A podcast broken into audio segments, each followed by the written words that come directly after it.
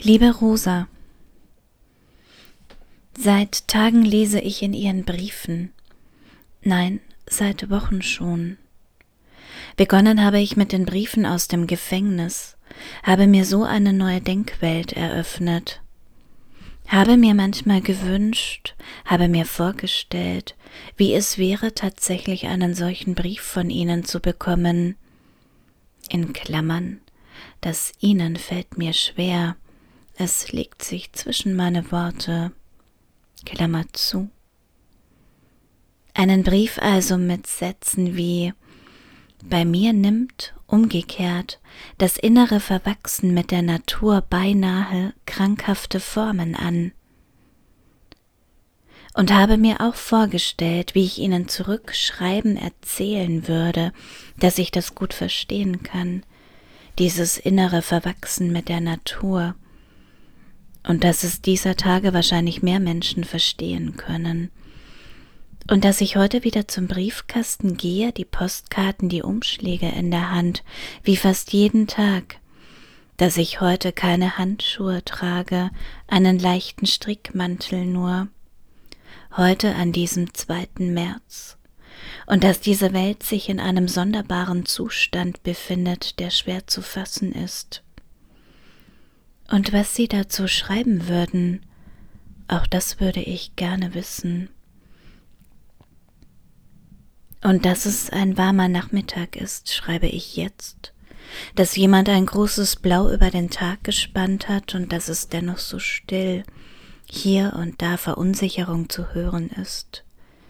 Die Menschen hier auf dem Land meist noch in ihren Häusern bleiben, dazwischen manchmal ein Geräusch wie jemand Holz schlägt, eine Säge aufdreht, den Nachmittag taktet, ein vorbeifahrendes Auto, das Stumme der Steinvorgärten, die Rückkehr der Farben.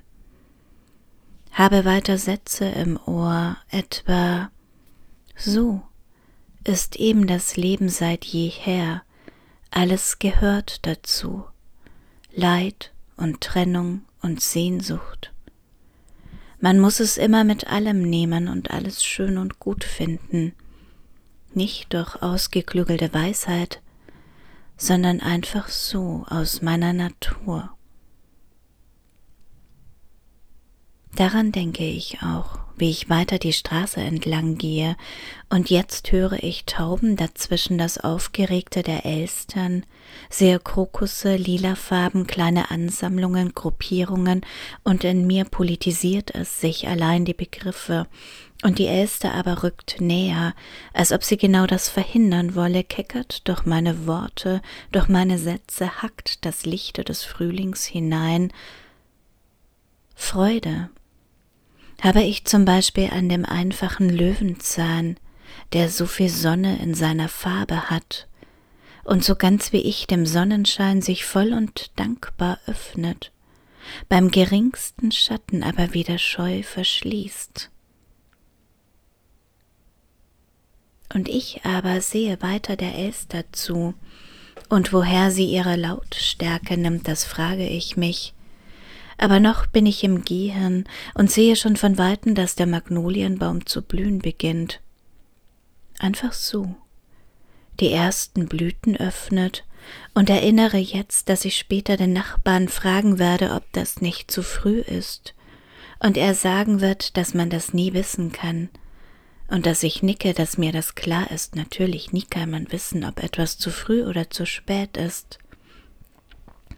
Und was das Wort jetzt dann bedeutet, würde ich gern wissen. Aber egal.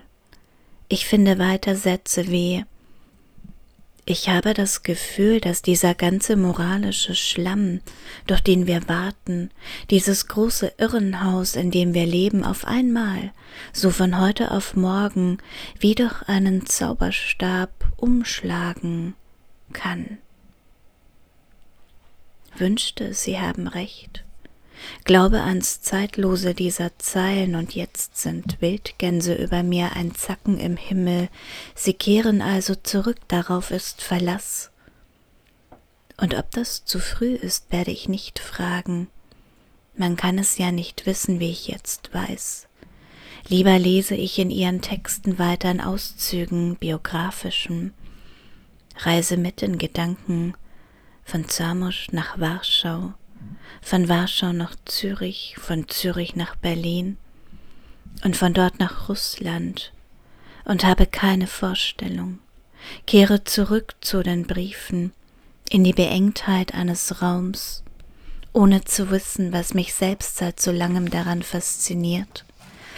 Schiebe den Gedanken zur Seite, lese weiter.